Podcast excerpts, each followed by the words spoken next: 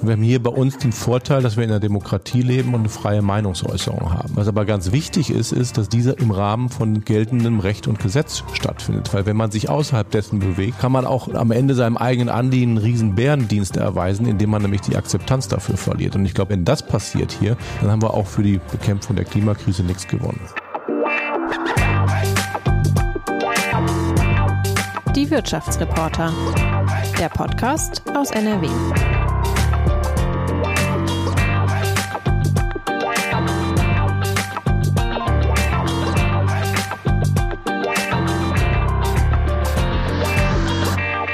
Hallo und herzlich willkommen zu einer neuen Folge unseres Podcasts Die Wirtschaftsreporter. Mein Name ist Stefan Schulte. Ich darf die Wirtschaftsredaktion der Westdeutschen Allgemeinen Zeitung leiten. Das ist die WAZ, so wird sie im Ruhrgebiet genannt. Aber ich bin heute nicht der einzige Wirtschaftsreporter. Bei mir ist mein lieber Kollege Ulf Meinke, den ihr aus vielen Folgen bereits kennt. Hallo Ulf. Hallo Stefan, hallo zusammen. Ich freue mich auch sehr, dass wir Markus Kreber bei uns haben. Er ist der Vorstandsvorsitzende des ähm, Essener Energiekonzerns RWE und es ist ganz toll, dass Sie heute bei uns sind. Herzlich willkommen. freue mich hier zu sein. Hallo. Hallo Herr Kreber. Ja, liebe HörerInnen, ähm, es neigt sich ein Jahr voller Krisen seinem Ende. Wir haben jetzt seit zehn Monaten äh, Krieg in Europa der neben anderen Faktoren auch die größte Energiekrise und die höchsten äh, Inflationsraten seit den 70er Jahren mit sich gebracht hat. Ähm, wie wir da rauskommen und ob und wie wir über diesen Winter, aber auch über den nächsten Winter, ähm, der auch nochmal schwierig wird, kommen, ob RWE womöglich der größte Profiteur dieser Krise ist, ähm, warum eigentlich das Dorf Lützerath noch den Braunkohlebaggern weichen muss, obwohl doch RWE nun früher aus der Braunkohle aussteigen will. Über diese Themen, aber auch viele mehr möchten wir gerne heute mit dem Chef des größten deutschen Stromerzeugers sprechen, mit Markus Kreber. Aber zunächst, Herr Kreber, hätte ich eine rein persönliche Frage an Sie. Ähm, wir haben ja nun äh, unseren Dezemberabschlag beim Gas. Ich weiß nicht, ob Sie Gas verbrauchen, erstattet bekommen. Wir haben 300 Euro Energiepauschale bekommen. Auch Sie. Äh, freuen auch Sie sich denn auf die Strom- und Gaspreisbremsen, die die Bundesregierung nun uns allen ab kommendem Jahr in unseren Privathaushalten zukommen lässt? Also ich glaube, erstmal wird Sie nicht überraschen, wenn ich schon komplett auf Strom umgestellt habe. Also kein Verbrauch mehr von direkten fossilen Energieträgern daheim. Ähm, ich glaube, dass das, was gemacht worden ist, dass man die Bürger versucht ähm, zu entlasten von Teilen der Preissteigerungen, die kommen, ist richtig, weil es, glaube ich, viele an den Rand dessen, was man selber tragen kann, gebracht hätte. Man muss natürlich dann immer Lösungen finden, die zwischen sozialer Gerechtigkeit und auch Praktikabilität den richtigen Mix finden. Und man kann natürlich sich viele komplexe Sachen, weil, glaube ich, wir bräuchten keine Entlastung ausdenken. Ähm, aber es muss auch praktikabel sein. Es sollte über die Energieversorger umgesetzt werden. Und deswegen hat das auch zu Teilen einen pauschalen Charakter. Schaffen Sie es denn, die Einsparung 80 äh, Prozent hinzubekommen? Ähm, schauen Sie da regelmäßig auch mal nach, wie viel verbrauche ich denn? Ja, in der Tat. Also ich, das habe ich vorher nie gemacht, aber ich gucke ab und zu mal nach, wie man denn so viel pro Woche, pro Tag verbraucht. Und wir haben uns auch in der Familie schon mal zusammengesetzt und überlegt, wie kann man eigentlich sparen. Und ich war überrascht, äh, welche gute Ideen auch äh, die Kinder da mitbringen. Mhm. Nämlich? Ja, eigentlich die Sachen, die auf der Hand liegen. Weniger lange, äh, weniger lange duschen, äh, Licht ausmachen, Heizung runterdrehen ähm, und auch die, sag mal, die Beleuchtung und die Standbys, die man nicht braucht, einfach ausmachen. Also Sie müssen das ja nicht, um eigenes Geld zu sparen, so wie Sie eigentlich nicht die Strompreisbremse bräuchten vom Staat äh, bei Ihrem Gehalt als RWE-Chef. Sie machen das aus Solidarität oder um äh, Vorbild zu sein? Ich glaube, man muss ähm, das ist ja auch der Aufruf der Bundesregierung, solidarisch sein. Ich glaube, jeder, ob er sich leisten kann oder nicht, muss dazu beitragen, dass wir Energie sparen. Dann hat man natürlich als Familienvater auch noch den Aspekt, dass man seinen Kindern das Richtige mitgeben will. Mhm. Wir sind eine Republik im Krisenmodus, ähm, darf man sagen. Bei RWE läuft es aber, gelinde gesagt, ganz gut. Ähm, zumindest, äh, wenn man sich die Zahlen anschaut. Sie haben mehrmals die Prognose angehoben. Das heißt, Sie setzen sich ja selbst Ziele und sagen, das ist eigentlich realistisch, äh, was man an Gewinn bekommt. Jetzt haben sie aber festgestellt, oh, da kann man doch noch ein Schüppchen äh, mehr äh, drauflegen, äh, haben die Prognosen erhöht. Ähm, das wird man ja landläufig unter Gewinner in einer Krise fassen, aber sie sagen immer beharrlich, wir sind kein Krisengewinner. also ich persönlich würde sagen, nee, RWE gewinnt. Also wir haben es auch vor der Krise schon öfter geschafft, die selbstgesetzten Ziele mehr, zu, mehr als zu erfüllen. Also die Teams leisten hervorragende Arbeit. In der Krise, muss ich ganz ehrlich sagen, fühlen wir uns nicht als Krisengewinner. Ähm, erstmal, dass man dann mehr Geld verdient, wenn das Produkt mehr nachgefragt wird. Und wir müssen ja mit unserer Stromerzeugung einspringen, weil andere, unter anderem auch die Kernenergie in Frankreich, nicht zur Verfügung steht. Das heißt, das Produkt wird einfach mehr nachgefragt. Dass wir mehr Ergebnis verdienen als in den Vorjahren, darf nicht verwundern. Wir investieren Milliarden. Die müssen auch Ergebnisse beitragen, sonst würde man falsch investieren. Und bitte vergessen Sie nicht, dass wir unter den Sanktionen, die richtigerweise gegen Russland erlassen sind, auch Milliarden Verluste hatten durch Kohle- und Gaslieferverträge, die ausfallen. Geht das eigentlich jetzt so weiter, ähm, dass sie äh, so sozusagen diese ist ja fast so eine Anspruchshaltung, äh, RWE erhöht äh, regelmäßig mal so die Prognose. Also ist äh, Ihre Erwartung, das könnte auch im nächsten Jahr öfter mal so passieren? Na, eigentlich, wenn man Prognosen gibt, äh, die gibt man ja primär dem Kapitalmarkt, den eigenen Investoren, dann sollten die eigentlich so äh, bemessen sein, dass man die ähm, mit einer Wahrscheinlichkeit von 50 Prozent erreicht. Das heißt, ab und zu liegt man drunter, ab und zu liegt man drüber. Sie sagen also, Sie haben es angesprochen, dass vor allem auch die Lage in Frankreich äh, da eine große Rolle spielt, dass die Strompreise so hoch sind. Äh, sagen Sie also, Sie hätten auch ohne Krieg so viel mehr verdient? Denn äh, die Gaskrise hat ja schon eine Rolle gespielt, auch gerade was die Börsenstrompreise angeht. Äh, hat ja auch der Gasmangel oder die Sorge vor dem Gasmangel die Strompreise getrieben. Und davon hat RWE doch stark profitiert, oder nicht? Richtig, aber weil unser Produkt, wie ich gesagt habe, mehr gebraucht wurde und vor allen Dingen die flexiblen Kraftwerke eingesprungen sind. Wenn Sie interessanterweise auf unsere Ergebnisse gucken, werden Sie feststellen, dass unser rein deutsches Segment, nämlich die Kernenergie und Braunkohle, weniger verdient als letztes Jahr und auch die Prognose nicht erhöht hat. Ja, weil Sie den Strom aus den äh, Braunkohlekraftwerken langfristig vorher verkauft hatten. Aber jetzt dürfen sie diese ja länger betreiben. Das heißt schon, dass sie ja jetzt, sagen wir, ohne Krieg hätte es kein Comeback der Kohle gegeben. So wie es nun passiert in Deutschland. Weil die Politik in Berlin hat immer gesagt, äh, wir wollen Kohlekraftwerke wieder anfahren lassen, um weniger Gas zu verstromen. Das ist ja grandios gescheitert. Also wir haben ja die letzten Statistiken gesehen, wir verfeuern mehr Gas in Kraftwerken als in den Vorjahren. Ähm, und vom Anfahren oder von dem Längerlaufen einiger Braunkohlekraftwerke den Strom, den werden sie doch sehr teuer verkaufen können.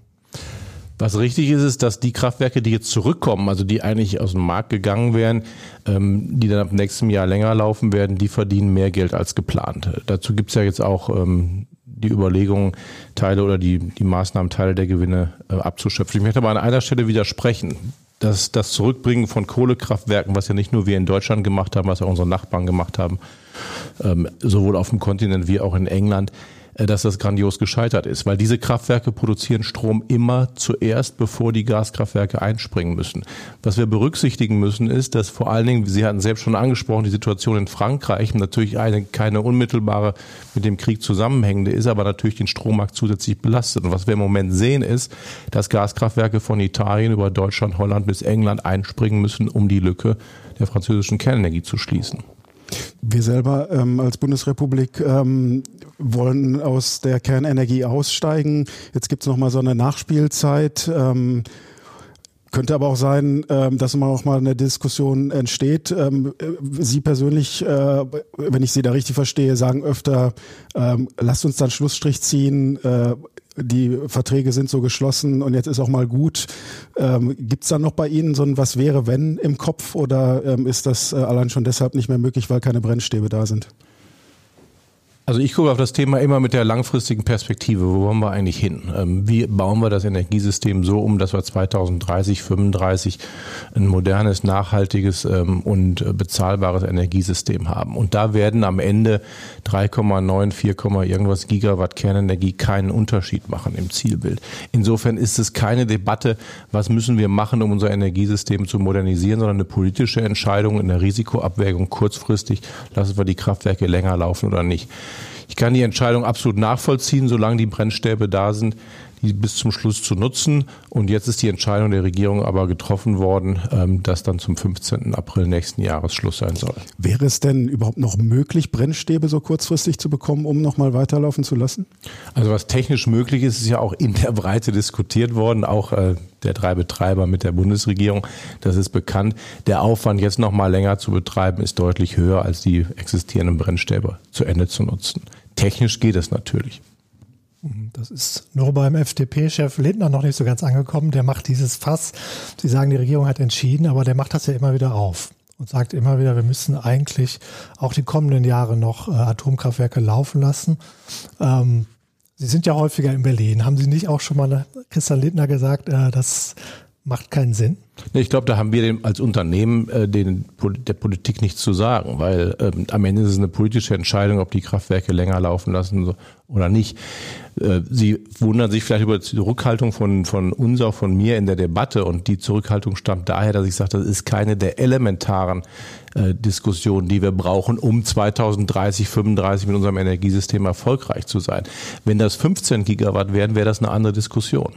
Also Atomausstieg äh, 2023, äh, die Finanzmärkte, also ihre äh, tatsächlichen und potenziellen Aktionärinnen und Aktionäre können ja auch den Kohleausstieg kaum erwarten. Also Investments in Kohle sind ja inzwischen in großen Teilen der Finanzmarktszene äh, verpönt.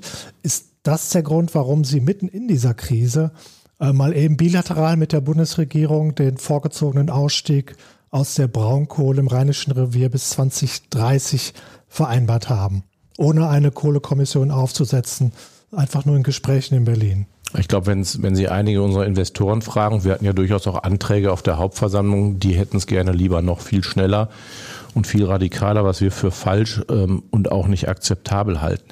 Ähm, zu Ihrer Frage, warum haben wir das jetzt gemacht? Ähm, ich glaube, es gilt immer in jeder Demokratie das Primat der Politik und in, sowohl in der, ähm, im, im Regierungsvertrag der Bundesregierung wie auch im Koalitionsvertrag hier im Land Nordrhein-Westfalen steht drin, es wird der Kohleausstieg 2030 angestrebt. Das müssen wir als Unternehmen als äh, gesetzt annehmen, richtigerweise. Und dann ist die Frage jetzt, wie setzt man das um? Und dann, wenn man dann die Gespräche aufnimmt und darüber sich unterhält, wie kann man das dann hinkriegen, vor allen Dingen auch mit der kritischen Situation der Mitarbeiter, ähm, dass die Mitarbeiter mitgenommen werden, dass wir unsere sozialen Verpflichtungen erfüllen, dann ist es wichtig, dass die Bedingungen festgelegt werden. Und jetzt kommt die zweite Bedingung und die ist nämlich, wie stellen wir denn die Versorgungssicherheit 2030 sicher? Ähm, und das muss ja über Ersatzkapazität ähm, erfolgen und die muss, da müssen die Weichenstellungen jetzt erfolgen, sonst erreichen wir das Jahr 2030 weiß ich schon gar nicht mehr. Wir haben ja übrigens auch ein Sicherheitsnetz eingeführt. Wenn aus welchen Gründen auch immer das nicht erreicht wird, dann können die Braunkohlekraftwerke weiter in Reserve genommen werden. Aber uns ging es darum, jetzt die Bedingungen klar zu machen, um Planungssicherheit zu haben und auch die Schritte einzuleiten, die Modernisierung auch versorgungssicherer Energiesysteme jetzt hinzubekommen. Aber es klingt auch unternehmerisch äh, ja nach einem genialen Schachzug sozusagen, dass Sie als RWE ähm, Ihre grüne Story für die Finanzmärkte, an der Sie ja seit Jahren arbeiten, beharrlich äh, so weiterspinnen können und gleichzeitig aber aktuell, wo die Braunkohle noch sehr gebraucht wird und gute Gewinne abwirft, von den Kraftwerken, die jetzt länger laufen, ähm, noch die Gewinne daraus sehr ordentlich mitnehmen können, ähm, weil nach 2030 hatten Sie, glaube ich, eh nicht mehr mit großen Gewinnmargen aus der Braunkohle gerechnet, weil sie da kaum noch gelaufen wäre. Also ist da hat also uns auch ja für RWE eine wirklich hervorragende Lösung, oder nicht? Ich will nicht widersprechen, dass es keine gute Lösung ist, weil die die Interessen abwägt, kurzfristig Versorgungssicherheit durch länger laufen lassen von Kraftwerken, die Mitarbeitersituation zu Recht ähm, abzusichern, indem auch die Bundesregierung ihren Beitrag leistet zur Unterstützung von Qualifizierungsmaßnahmen, der Flexibilisierung des Anpassungsgelds für Frühverrentung. Und wir als Unternehmen werden auch unseren Beitrag leisten. Wo ich aber klar widersprechen muss, ist, dass wir nie damit gerechnet haben, mit irgendwas noch Ergebnis zu erzielen. Da hat uns ja die jüngste Vergangenheit gezeigt, dass man die Zukunft sehr schlecht vorhersehen kann und man muss immer in Szenarien denken. Und insofern war das kein relevanter Aspekt der Entscheidungsfindung. Als Sie diesen Plan verkündet haben, das war auch eine ganz spannende Situation. Da waren Sie in Berlin, äh, Wirtschaftsminister Habeck, äh, die NRW-Wirtschaftsministerin Frau Neubauer äh, an Ihrer Seite, ähm, die dann quasi auch für Sie, ich sag mal ein Stück weit das Wort geredet haben, natürlich dieses gemeinsame gemeinsame, äh, diesen gemeinsamen Plan verkündet haben. Ähm, aus meiner Sicht ähm, ist natürlich insbesondere auch für die Grünen jetzt eine harte äh, Sache. Ähm, die haben auch äh, im Rheinischen Revier ja, äh, mitgekämpft äh, dafür, dass äh, bestimmte Dörfer erhalten bleiben. Ähm, jetzt ähm, steht dieser ja, ich nenne es mal Kampf um Lützerath äh, ja dann doch an. Also da muss man ja realistisch sein. Das werden wahrscheinlich auch keine mutmaßlich keine schönen Bilder äh, sein, äh, wenn es da zu einer Eskalation äh, kommt. Ähm, ja, ich frage jetzt dann doch mal ein bisschen gehässig, äh, ist äh, vielleicht bei Ihnen äh, das dann, äh, ja, klammheimliche Freude ist vielleicht ein bisschen übertrieben, aber dass jetzt die Grünen diesen Kompromiss zu vertreten haben oder zu verkaufen haben da, weil ähm, das macht es ihnen ja doch vielleicht auch leichter als Unternehmen. Ne? Also wer die, wer die Entscheidung mittragen muss, äh, das hängt daran, ähm, wie die Regierungskoalition aussieht und wer welche Ministerämter übernommen hat. Aber nochmal zu dem Punkt. Ich glaube, wir sollten schon anerkennen, dass hier auch ähm, von der Partei durchaus Realpolitik betrieben wird, aber es ist auch viel erreicht worden, weil wir haben ja mit dem, mit dem, mit der Vereinbarung des Kohleausstiegs 2030 jetzt auch die Klarheit für die Bürgerinnen und Bürger, die nicht mehr umsiedeln müssen, weil überall da, wo heute noch Menschen wohnen, ist klar, dass keine Umsiedlung mehr stattfinden muss. Und jetzt zu Lützerath, wir sollten schon unterscheiden und Lützerath nicht in den gleichen Topf werfen wie die Dörfer, wo noch ähm, Bürgerinnen und Bürger wohnen. In Lützerath wohnt niemand mehr. Ähm, und ähm, wir haben Einigung mit allen Eigentümern und gerichtlich ist es bis zum Ende entschieden. Und ich kann wirklich nur hoffen und appellieren, dass alles, was abläuft, friedlich abläuft und ähm, der Rechtsstaat ähm, akzeptiert wird. Ich denke, vergleichbar ist es aber mindestens mit dem Konfliktpotenzial und dem Eskalationspotenzial. Ähm, denn das ist den Aktivistinnen in Lützerath ähm, ja im Moment herzlich egal, ob da noch jemand wohnt oder nicht. Ja, also ich glaube, ähm, die Polizei wird sich darauf vorzubereiten haben ähm, und tut das auch. Und wie gesagt, der Appell muss sein, dass der Protest, der absolut ähm, legitim ist, aber friedlich abläuft ähm, und keine Menschenleben gefährdet werden. Die Braunkohle wird sich schon noch ein paar Jahre beschäftigen. Jetzt haben Sie gesagt, wir steigen früher aus, 2030. Und ähm, ich erinnere mich, Sie haben betont, als die Einigung kam, äh, dass Sie aber nicht zusätzliche Entschädigungen dafür haben wollen. Da habe ich mich gleich gefragt, na ja, müssten Sie nicht eigentlich von den Entschädigungen, das sind 2,6 Milliarden Euro ähm, für den Ausstieg, der ja mal auf 2038 vorgezogen wurde, müssten Sie nicht davon jetzt eher noch was zurückgeben? Weil die waren ja für die Abschaltung äh, in diesem Jahrzehnt, Anfang der 20er Jahre. Und wenn Sie jetzt ein paar Braunkohlekraftwerke länger laufen lassen, ist ja eher die Frage, ob die Entschädigungen nicht zu hoch sind. Also das, die Entschädigung war für den gesamten Ausstieg, unter anderem auch dem Kompromiss, äh, den Hambacher Forst äh, zu erhalten. Und wenn man sich jetzt nochmal die Änderung anguckt zur alten Einigung, dann hat man so Effekte, die sind auf der positiven und Effekte, die sind auf der negativen Seite. Wir ziehen ja erstmal nochmal den Ausstieg nach vorne. Das heißt, wir geben 2038 bis 30 auf. Wir haben auch einen erheblichen zusätzlichen Umplanungsaufwand, zusätzlichen Restrukturierungsaufwand. Und wir müssen auch die Kraftwerke, die jetzt länger laufen sollen, erstmal ertüchtigen ähm, und bis zu 1000 Mitarbeiter ähm, überzeugen, länger an Bord zu bleiben. Also auch das hat Kosten. Dagegen stehen dann Erträge ähm, für das Längerlaufen der Kraftwerke, natürlich unter Berücksichtigung der jetzt verabschiedeten Gewinnabschöpfung. Also so viel bleibt da auch gar nicht über. Mhm. Ähm, dass die Kohle so, so viel länger läuft, das ist ähm, natürlich auch jetzt erstmal der aktuellen Lage geschuldet, aber äh, denkbar schlecht für, für den Klimaschutz. Ähm, wir haben ja Kohle-Comeback ähm, angesprochen. Ähm, gleichzeitig ähm, gibt es ja bestimmte Ziele eigentlich auch, die zu erreichen äh, sind. Sie selber wollen bis 2045 äh, klimaneutral werden. Sehen Sie da eigentlich auch die Ziele, äh, die wir uns als äh, Bundesrepublik gesteckt haben, in Gefahr? Wir wollen als RWE sogar bis 2040 klimaneutral sein, nicht 45. Ja, Entschuldigung. Ähm, wir haben natürlich jetzt Sachzwänge. Ich glaube, das Wichtigste, wir wollen, wir müssen ja Gas sparen, weil Gas für die nächsten zwei Jahre nicht ausreichend zur Verfügung steht. Insofern müssen wir auf der einen Seite Energie sparen, auf der anderen Seite so schnell wie möglich grüne Technologien ausbauen und das, was dann noch als Lücke überbleibt, wird dann leider ähm, durch Kohle ersetzt werden müssen. Und das führt kurzfristig sicherlich zu steigenden CO2-Emissionen. Und da wird ja dann auch wieder ein Schuh raus, wenn wir sagen, dann lass uns aber versuchen, hinten schneller auszusteigen. Und hier gehen auch das Thema Energiekrise und Klimakrise werden wir im Geleitzug lösen, weil mit massiven Investitionen in moderne Technologien kriegen wir sowohl mehr Energie und die ist dann auch grün. Wir haben jetzt erstmal äh, insbesondere natürlich das Thema Versorgungssituation und Preise im, äh, im Blick. Ähm, und ähm, ja, haben da ja wirklich eine, eine schwierige äh, Situation. Ähm, äh, Sie haben sich ja mit E.ON so aufgeteilt, ähm, dass Sie jetzt quasi den Erzeugungspart äh, übernehmen äh, und E.ON ähm, den Netz- äh, und Vertriebspart hat, deshalb äh, ganz viel direkten Kundenkontakt hat, dann insofern E.ON, aber in dem Unternehmen sind Sie auch selber mit einem großen Paket beteiligt. Ähm, aber viele Menschen, äh, ich denke auch die uns zuhören, treibt ja um äh, die Frage, ähm, können wir das bezahlen? Wie hart wird das? Äh, Sie selber haben haben auch gesagt, mit Blick auf die Preisbremsen, es geht hier nur ums Abfedern. Äh, auf die Bürgerinnen und Bürger kommen da und auch auf die Betriebe kommen deutliche Preissteigerungen zu. Und Sie sagten auch, der Tag der Abrechnung wird für manche Verbraucher hart. Ähm, ja, wie wird denn dieser Tag der Abrechnung wohl für viele Verbraucher sein aus, aus Ihrer Sicht? Ähm, ist das eine Verdoppelung der Preise? Äh, wahrscheinlich, ne? Wenn man sich anguckt auf das Preisniveau, auf das man sich jetzt geeinigt hat, äh, um die sogenannten Strom- und Gaspreisbremsen einzuführen, ähm, und man mal davon ausgeht, dass äh, es den Haushalten gelingt, die ungefähr 20 Prozent, die nicht abgefedert werden, einzusparen, was auch schon eine echte Anstrengung ist, dann bedeutet das im Vergleich zu den Durchschnittspreisen der letzten Jahre ungefähr eine Verdopplung. Ja. Mhm. Ähm, mein Eindruck ist nicht, dass äh, also gut, man kann nicht in jede Haushaltskasse reingucken, aber dass sich die Menschen da äh, alle das Geld zurücklegen. Also mein Eindruck ist, dass vieles im Moment noch so weitergeht, fast wie bisher. Also die Menschen äh, gehen äh, munter einkaufen im Weihnachtsgeschäft. Ähm, äh, die, äh, das läuft ja alles, was ja auch erstmal positiv ist. Aber ich frage mich in der Tat auch, ähm, gibt es da irgendwann so einen so Aha-Effekt, einen Überraschungseffekt und dann vielleicht auch mit massiven Auswirkungen auf die Wirtschaft? Also befürchten Sie eine Rezession?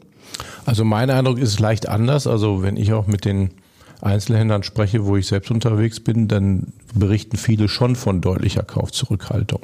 Ähm, also ich glaube, das ist bei vielen Bürgern und Bürgern schon angekommen, dass hier etwas mehr Geld für Energie ausgegeben werden muss in den nächsten Jahren.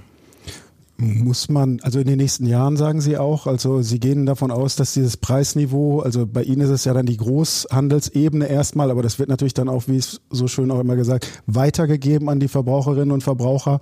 Also Sie rechnen damit, äh, dass dieses Preisniveau doch hoch bleibt und auch höher als wir äh, von vor der Ukraine-Situation her kennen? Ja, wir haben drei Phasen, wie wir eine Entlastung ähm, der Energiepreise hinbekommen. Das erste ist, ähm, ich glaube, wenn der Strommarkt sich normalisieren wird und die französische Kernkraft ähm, so wie geplant über die nächsten zwölf Monate zurückkommt, gibt es schon mal die erste Entlastung auf dem Strommarkt. Dann ist für Deutschland ganz wichtig, dass wir die Infrastruktur bauen, um die russischen Gaslieferungen komplett zu ersetzen. Das heißt, die LNG-Terminals, die ja jetzt auch in Rekordzeit errichtet werden, erstmal die schwimmenden und später auch die festen landbasierten. Aber wir müssen auch das Pipeline-System innerhalb von Europa ertüchtigen, dass sozusagen die westlichen LNG-Terminals in Frankreich und Belgien besser genutzt werden können, um uns auch mit Gas zu versorgen. Und dann sind wir aber auf einem leicht höheren Energiepreisniveau als vor der Krise, weil russisches Pipeline-Gas günstiger ist als globales eingekauftes Flüssiggas. Und da werden wir uns sicherlich darauf einstellen müssen. Das wird dann aber nicht mehr so schlimm sein wie die aktuelle Preissituation. Wir haben jetzt äh, vielleicht noch den Punkt einmal so verschiedene Regulierungsebenen. Ne? Einmal in Deutschland haben wir äh, diese Preisbremsen. Jetzt haben wir auf der europäischen Ebene ja auch nochmal ein Gas Gaspreisdeckel, äh, das würde ich gleich äh, oder würden wir gleich gerne nochmal ansprechen wollen. Aber vielleicht nochmal einmal äh, mit Blick auf die deutsche Preisbremse. Ähm, also mein Eindruck ist, dass sich das Preisniveau dann tatsächlich auch wirklich bei dieser Preisbremse einpegelt. Ähm, also wenn man diese die Rechnung sieht, beziehungsweise die Ankündigungen, die da jetzt so verschickt werden. Das heißt, es gibt ja dann nur noch einen Wettbewerb um diese letzten 20 Prozent. Ansonsten haben wir einen Einheitsstrompreis. Ne? Ähm, Sehen Sie da für Ihr Geschäft eigentlich auch einen Effekt äh, daraus? Wird sich das auch auf die Großhandelspreise dann auswirken? Nein, wir sehen auf unser Geschäft da gar keinen Effekt. Also Sie haben ja richtigerweise schon gesagt, wir haben den Strom vielfach Jahre vorher schon äh, verkauft. Ähm, einzelne Anlagen kommen jetzt zurück, da gilt dann der Großhandelspreis. Ähm, und auch die Bremse müssen wir bitte berücksichtigen, die gilt ja nicht auf Dauer. Die gilt ja jetzt erstmal für einen festgelegten Zeitraum und danach muss die Normalisierung wieder eintreten. Da müssen wir auch wieder richtig Wettbewerb um ähm, den günstigsten Preis für den Endkunden sehen. Das heißt, sie äh, hielten es auch gar nicht für notwendig, dass die Netzagentur jetzt genau hinguckt. Das soll sie ja tun. Sie haben einen Auftrag der Bundesregierung zu schauen, äh, ob eben einzelne Anbieter dann nicht ähm, überhöhte Strompreise verlangen, weil sie wissen, 80 Prozent kommt beim Kunden eh nicht an, das übernimmt der Staat. Dann gucken wir, dass wir bei den restlichen 20 Prozent noch was verdienen können. Also das würden Sie brüsk zurückweisen, dass das geschieht. Also ich glaube, was wir machen hier, und wir kommen ja gleich nochmal zu der Diskussion zum Eingriff auf Großhandelsebene, auf europäischer Ebene und was auch hier mit den Gas- und Strompreisbremsen sind schon massive Markteingriffe und die sind hochkomplex und ich glaube, wenn man da sitzt und sich die ausdenkt, ich hatte ja auch ähm, äh, die Ehre, mit in der Gaskommission mitzuarbeiten. Wenn man versucht, das alles zu durchdenken, welche Wirkungen das haben wird, dann muss man sich zugestehen, dass das eine Komplexität hat, wo es schwierig ist, alles zu überprüfen blicken.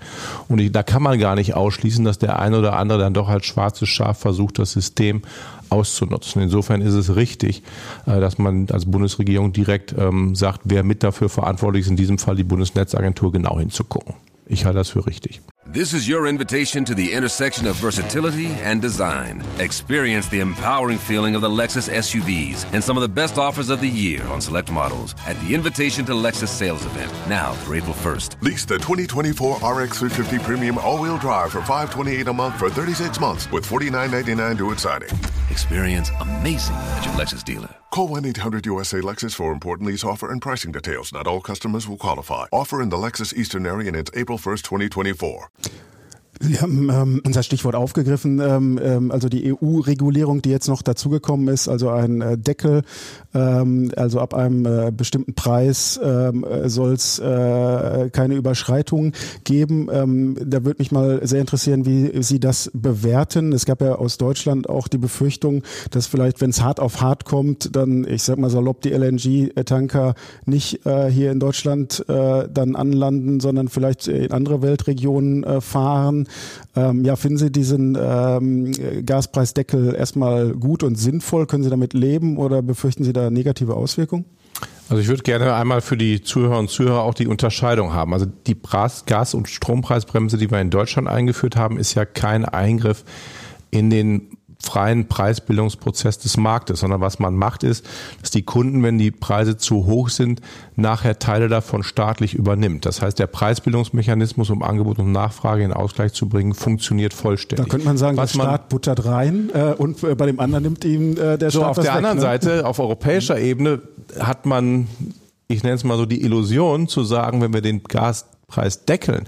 Und über diesem Gaspreis, der da gedeckelt wird, darf kein Geschäft mehr abgeschlossen werden, dann hält man die Preise niedrig, da kann ich nur sagen, das wird nicht funktionieren. Weil wenn wir einen höheren Preis bräuchten, um Angebot und Nachfrage zum Ausgleich zu bringen und wir setzen ihn künstlich tiefer, dann führt das dazu, dass wir mehr Nachfrage als Angebot haben. Das heißt, staatliche Stellen, politische Akteure anfangen müssten zu entscheiden, wer bekommt das Gas zu dem Preis und wer muss zu dem Preis auf Gas zu verzichten. Ich halte das für einen, einen falschen Weg und man hat das jetzt auch versucht, seitens einzelner Länder, unter anderem auch Deutschlands, zu ähm, entschärfen. Ähm, und jetzt hat man vielleicht einen Mechanismus entwickelt, der hoffentlich vielleicht nie greift. Dann hätte man sich die Diskussion aber von Anfang an schon ersparen können. Hm, aber nicht genug entschärft. Äh, also glauben Sie, dass das ausreicht? Weil wenn die Hoffnung ist, dass das, was Sie beschlossen haben, nie greift, hätte man es natürlich besser gleich gelassen. Das weiß man natürlich vorher nicht, aber wenn wir auf die heutigen Preise gucken, wir sind ja, der Preis, der jetzt gesetzt wurde, den haben wir schon mal überschritten irgendwann. Ne? Der ist im Sommer letzten, ja. im Sommer diesen Jahres, als die Situation sehr extrem war und die Regierung auch im großen Stil ähm, Gas eingekauft haben, um die Gasspeicher zu füllen, ist ja schon mal deutlich überschritten worden. Ähm, aber das sieht man in den Krisen üblicherweise, dass Märkte am Anfang dann ähm, sehr stark überschießen. Ähm, ich hoffe, dass wir unter diesem Preisdeckel bleiben ähm, und der Mechanismus nie zum Greifen kommt. Und zwar, weil Sie die Befürchtung haben, dass sonst tatsächlich vielleicht äh, zu wenig Gas hier ankommt in Europa? Ja, vor allen Dingen, wir haben eine Situation, äh, ich versuche die mal so zusammenzufassen, wenn, wenn mehr Gas nach Europa kommen würde, in diesem Fall vor allen Dingen Flüssiggas, zu höheren Preisen und sie finden sogar in Europa, sei es jetzt Industrieunternehmen oder wir, äh, jemand die Bereitschaft haben, zu diesem Preis das Gas zu nehmen, ist es unterbunden. Und das ist halt der Effekt, den ich schwierig finde. Wir haben ähm, auch die Situation, ähm, dass äh, wir große Verbraucher haben, äh, die natürlich auch hohe Bedarfe haben, äh, die sich aber jetzt auch mit äh, hohen äh, Preisen konfrontiert sehen. Wir hatten natürlich auch die Diskussion über eine etwaige Mangellage, wie viel ist in unseren Speichern. Aber ich wollte mal auf Ihre direkten Kunden kurz zu sprechen kommen. Also Sie haben ja auch Großkunden, also es ist jetzt sozusagen nicht die Masse an Kunden, aber äh, Großverbraucher auch aus der Industrie. Ähm, wie nehmen Sie das im Kontakt mit Ihren Kunden wahr? Also haben die noch äh, genug Luft zum Atmen oder wird es für die eng auch mit Blick auf eine Rezession vielleicht im nächsten Jahr? Wir versorgen als RWE ja die energieintensive Industrie, wie Sie richtigerweise sagen, direkt.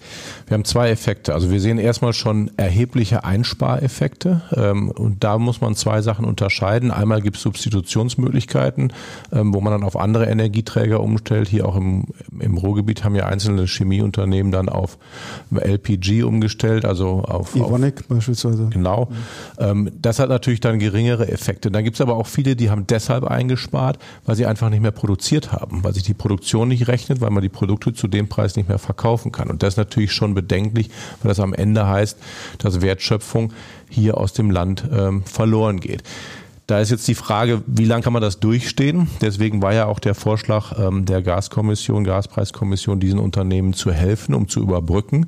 Weil was wir nicht wollen, ist, dass diese Produktion dauerhaft abwandert. Ähm, da steht dem natürlich jetzt wieder in schwierigen Diskussionen entgegen ähm, die Prüfung von der Beihilfe, staatlicher Beihilfe in Brüssel, die da sehr restriktiv vorgehen, sodass Unternehmen ab einem gewissen Niveau jetzt schon in Einzelfallprüfungen gehen müssen, was es natürlich extrem kompliziert und unkalkulierbar macht. Also ich glaube, wenn die Preise länger auf dem Niveau bleiben und es uns nicht gelingt, die angedachte Unterstützung bei den Unternehmen ankommen zu lassen, dann besteht die Gefahr, dass wir hier ähm, Industrieproduktion dauerhaft verlieren. Das ist ja, das ist ja das große Argument, auch die große Klage der Industrie, dass sie sagt, wunderbar, eure Strom- und Gaspreisdeckel, allein sie helfen uns äh, bei den energieintensiven nicht und äh, wir haben eben Riesenprobleme, die Sie ja gerade auch beschrieben haben. Springt man da bisher zu kurz? Also müsste die Regierung an diesem Punkt nachbessern und zum Beispiel, es wird immer wieder gefordert, einen Industriestrompreis der eben auch staatlich gestützt wird, einzuführen? Es geht hier um zwei Sachen, also die würde ich gerne auch unterscheiden. Aktive Unterstützung in der Krise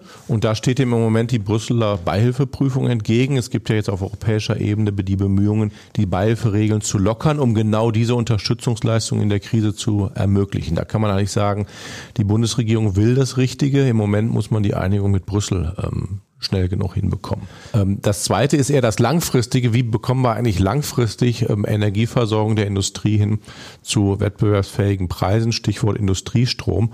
Und da soll ja jetzt auch nächstes Jahr die Debatte beginnen, wie kann eigentlich das sogenannte Marktdesign aussehen? Weil das Interessante, was wir im Moment erleben, ist, wenn wir neue Offshore-Windparks bauen, die Entstehungskosten für Strom aus den neuen Anlagen liegen deutlich unter den heutigen Marktpreisen. Das heißt, je schneller wir den Ausbau hinbekommen und dann vielleicht auch dezidiert für die Industrie, wir haben ja selbst ein Projekt mit BASF vorgeschlagen, dann kann es natürlich gelingen, die Entlastung schneller zu bekommen. Ich versuche mir gerade mal so eine Situation vorzustellen. Sagen wir mal, ich bin Betreiber einer Aluhütte in Essen und verhandle mit Ihnen über die Preise. Können Sie denn da auch entgegenkommen oder äh, müssen Sie, sagen Sie dann da, sorry, ähm, manches geht, aber manches geht auch nicht äh, und wenn ihr Hilfe braucht, dann muss da der Staat was machen? Ja, wir haben Produkte mit, mit ähm, Strom, aber auch ähm, Gas das ist ein, ähm, ein einheitliches Produkt, da gibt es einen Börsenpreis für. Ähm, worüber man sich dann noch unterhält, ist über bestimmte Strukturierungsmöglichkeiten, was Flexibilitäten oder ähnliches angeht. Aber große Verhandlungen zum Preis finden da nicht statt. Mhm. Also das heißt, ähm, am Ende könnte es für manche Unternehmen eng werden, weil der Preis so ist, wie er ist. Am Ende ja. Wir müssen aber gucken, dass natürlich, was wir im Moment diskutieren, ist, ein Energiepreisniveau, was nicht nur in Deutschland hoch ist, sondern was in ganz Europa hoch ist. Das heißt, es besteht sicherlich nicht kurzfristig die Gefahr, äh, dass was langfristig abwandert. Aber wenn es nicht, nicht, sich nicht schnell auflöst, dann besteht die Gefahr, dass es strukturell abwandert, weil es aus Europa abwandern muss. Es geht ja nicht darum, dass jemand von Deutschland nach Italien geht. Die Energiepreise sind da genauso hoch. Den kurzfristigen Einbruch erleben wir, weil die Konsumenten die Preise nicht bereit sind zu bezahlen. Langfristig ist es dann der Wettbewerb mit Regionen wie vor allen Dingen Nordamerika, wo die Energiepreise deutlich niedriger sind. Herr Kreber, Sie haben vorhin schon gesagt, langfristig ist die Lösung eigentlich die Erneuerbaren schneller auszubauen. Das ist ja auch Ihr Credo. Sie wollen ja die grüne RWE bauen. Äh, bis 2030 haben Sie Investitionen von 50 Milliarden Euro angekündigt weltweit, davon 15 äh, in Deutschland. Äh, tut Ihnen deswegen diese Gewinnabschöpfung der Bundesregierung äh, so weh, weil sie vor allem natürlich am meisten Gewinn von ihren Ökostromerzeugnissen abschöpfen will? Zur Gewinnabschöpfung habe ich eigentlich drei verschiedene Perspektiven. Die erste ist, die ist eher, ich sag mal, ordnungspolitisch. Ich halte es für hochbedenklich, dass man Gewinne, je nachdem in welcher Branche sie anfallen, unterschiedlich besteuert. Also wir können jetzt auch darüber sprechen, dass, weiß ich nicht, während der Corona-Phase natürlich alle, die, die ähm, über Online-Versandhandel oder was ähm, die Konsumenten bedient haben, deutlich mehr verdient haben. Also ist auch keine Diskussion zur Abschöpfung erfolgt. Also grundsätzlich ist das mal im systemischen extremer Bruch, sowas überhaupt zu machen und deswegen darf das nur vorübergehen. Also Sie fordern eine Amazon-Steuer. Die, die, zweite, die, nein, ich habe gesagt, eigentlich sollte man jeden Gewinn äh, gleich besteuern, egal wo er anfällt. Ja, wenn, dann muss man über den generellen Steuersatz äh, diskutieren, aber nicht einzelne Branchen höher zu besteuern als andere. Das zweite ist, ich kann natürlich trotzdem gut verstehen, dass man in der Krise Geld braucht, um, wir haben ja ausführlich darüber gesprochen, Bürgerinnen und Bürger, aber auch Unternehmen zu entlasten. Ähm, wer kann eigentlich beitragen und dass die, die da robust in der Krise dastehen, einen höheren Beitrag leisten, ist schon akzeptabel. Aber der dritte Punkt ist genau richtig jeden Euro, der, den wir zusätzlich an Steuern zahlen oder Abgaben, der kann nicht in die Energiewende investiert werden oder muss von jemand anderem aufgebracht werden. Würden Sie dann auch im Zweifel Ihre Investitionsprogramme nochmal überprüfen müssen? Weil Sie haben ja Investitionsprogramme angekündigt. Ne? Wenn Ihnen da zu viel weggenommen wird, würden Sie sagen, dann streichen wir das zusammen? Ja, ich glaube, wir sind nicht auf dem Niveau, wo wir über unsere Investitionsprogramme nochmal nachdenken müssen. Also die 50 Milliarden weltweit und die 15 Milliarden in Deutschland, die sind gesetzt. Vielleicht kann auch noch ein bisschen was oben drauf kommen. Notfalls könnten Sie auch noch ein paar E.ON-Pakete verkaufen. Ne? ich glaube, 17 Prozent sind es doch, ne? 15. 15, okay. Also da wäre noch, äh, sagen wir so, wenn man das Kapital kapitalisieren würde, könnten Sie ja auch noch massiv investieren. Ne? Wir sind mit, dem, in, mit der Investition in E.ON sehr zufrieden. Mhm. Okay, also wir haben gelernt, RWE hat genug Rücklagen und genug Geld, um das auch trotz der Gewinnabschöpfung äh, so zu machen, wie Sie es planen. Als ab 2030 grüne RWE, wie bewerten Sie eigentlich die Aktion der letzten Generation? Die haben ja so rund um den Klimagipfel für mehr Aufsehen gesorgt als der Klimagipfel selbst. So hatte ich zumindest den Eindruck im jungen Menschen, die sagen, sie sind verzweifelt, weil nichts passiert. Können Sie verstehen, dass sie sich mit Sekundenkleber auf die Straße kleben, um Aufmerksamkeit zu erreichen? Also ich kann die Frustration ähm, wie schnell manche Sachen ähm, und wie pragmatisch manche Sachen vorangetrieben, umgesetzt werden und jetzt in diesem Fall die Energiewende, weil alles viel schneller gehen könnte. Die, ich kann die Frustration verstehen. Aber wir müssen natürlich auch sehen, dass wir die Energiewende global, das Thema Klimakrise, nur in den Griff bekommen, wenn wir auch ein einheitliches Vorgehen weltweit hinbekommen. Das heißt, da gehören Länder zu wie China, wie Russland, wie Brasilien, wie Saudi-Arabien, um mal die großen zu nennen. Und wir haben hier bei uns den Vorteil, dass wir in einer Demokratie leben und eine freie Meinungsäußerung haben. Was aber ganz wichtig ist, ist, dass dieser im Rahmen von geltendem Recht und Gesetz stattfindet. Weil wenn man sich außerhalb dessen bewegt, kann man auch am Ende seinem eigenen Anliegen einen riesen Bärendienst erweisen, indem man nämlich die Akzeptanz dafür verliert. Und ich glaube, wenn das passiert hier, dann haben wir auch für die Bekämpfung der Klimakrise nichts gewonnen. Das ist, glaube ich, absoluter Konsens in der bürgerlichen Mitte. Aber zu weit gehört ja auch, 22 war ein wirklich schlechtes Jahr für den weltweiten Klimaschutz, was auch mit dem Krieg zu tun hat. Ja, das ist so. Ähm, das kann man natürlich jetzt wieder sachlich erklären. Uns Klar. fehlen über 100 Milliarden Kubikmeter Gas ähm, aus, ähm, aus Russland, was dem Weltenergiemarkt nicht zur Verfügung steht. Das ist ja anders wie bei Öl und Kohle, die dann einfach nur logistisch woanders hingeschifft wird, weil Teile der Länder die nicht abnehmen wollen. Das Gas kann nirgendwo anders hin. Das muss ersetzt werden, entweder durch Einsparungen oder aber indem man zurück in andere Energieträger geht, die CO2-intensiver sind als Erdgas. Ja, kann man gut erklären. Sachlich ist der Atmosphäre leider egal. Ähm, mich interessiert an dem Punkt Ihr Blick auf das kommende Jahr. Denn äh, viele sagen ja, der kommende Winter wird mindestens genauso schwierig wie der aktuelle Winter, wenn nicht sogar noch schwieriger. Also kurzum, wenn wir unsere Gasspeicher jetzt komplett aufbrauchen, starten wir eigentlich von einem schlechteren Punkt äh, als im vergangenen Februar oder März. Wie sehen Sie das? Werden wir nochmal ein solches Jahr erleben und sprich, müssen dann alle Kohlekraftwerke im kommenden Winter nochmal in Volllast fahren, damit wir da durchkommen? Wäre ein weiteres schlechtes Jahr für den Klimaschutz. Also ich glaube, wir haben ähm, erstmal, was die Gasversorgung unter der sehr schwierigen Situation des ausfallenden russischen Gas so gut wie möglich gemeistert. Wir haben an einer Stelle auch Glück gehabt, weil der Winter, auch wenn die letzten Tage vielleicht sehr kalt waren, in Summe bisher sehr mild war. Äh, das sieht man auch bei den ähm, saisonalen Gasspeicherfüllständen. Die liegen über dem Durchschnitt oder dem Normal zu diesem Zeitpunkt und die Gaspreise sind auch deutlich wieder zurückgekommen. Das heißt, es, man kann durchaus die Hoffnung haben, dass wir aus diesem Winter einigermaßen gut rauskommen und vielleicht höhere Füllstände haben als normal. Das bleibt aber bis Februar nochmal abzuwarten. Aber es ist schon leichtere Entspannung. Wir dürfen aber auf gar keinen Fall bei allen Einsparbemühungen aufgeben, weil wir müssen ja auch für den nächsten Winter die Gasspeicher wieder auf 90 Prozent und mehr gefüllt haben. Und das Problem ist, dass unser existierendes wir, Gasversorgungssystem gar keinerlei Reserve mehr hat. Das haben wir erst wieder 2024, Mitte 24, wenn die LNG-Importinfrastruktur komplett aufgebaut worden ist. Und da diese Reserve fehlt, ist es so extrem schwierig, Prognosen zu machen. Also ich könnte Ihnen jetzt ein Szenario zeigen, das war relativ gut auch durch den nächsten Winter durchkommen, vielleicht sogar entspannter als dieses. Es kann aber auch wieder verschärft sein. Das liegt an Temperatur, Verfügbarkeit von französischer Kernenergie und es liegt auch daran, wie viel Windaufkommen wir in den nächsten zwölf Monaten haben. Wir stehen ja quasi jetzt in, ähm, im, am Jahreswechsel äh, und äh, man blickt so ein bisschen zurück, äh, lässt das Jahr Revue passieren. Das haben wir auch so ein bisschen im Vorgespräch gemacht. Äh, und ähm, man fragt sich natürlich, was kommt im nächsten Jahr? So jetzt mal ganz allgemein gesprochen, wird aus Ihrer Sicht das nächste Jahr leichter und besser und schöner vielleicht oder nochmal ein hartes Jahr? Ich glaube, was die vergangenen vier Jahre gezeigt haben mit Corona, wo keiner mit gerechnet hat und als wir dann aus Corona einigermaßen raus waren, ähm, kam der furchtbare Krieg, was die Zeit gelehrt hat, man weiß es einfach nicht. Also ich glaube, das ist wahrscheinlich auch die richtige Einstellung, auf so ein Jahr zu blicken und zu sagen, wir wissen nicht, was kommt und man muss irgendwie vorbereitet sein. Ich kann ja aber sagen, was ich mir wünschen würde. Ich glaube, ähm, ganz eins steht, dass wir wieder eine Befriedung in Europa haben, dass wir, dass der furchtbare Krieg ein Ende findet.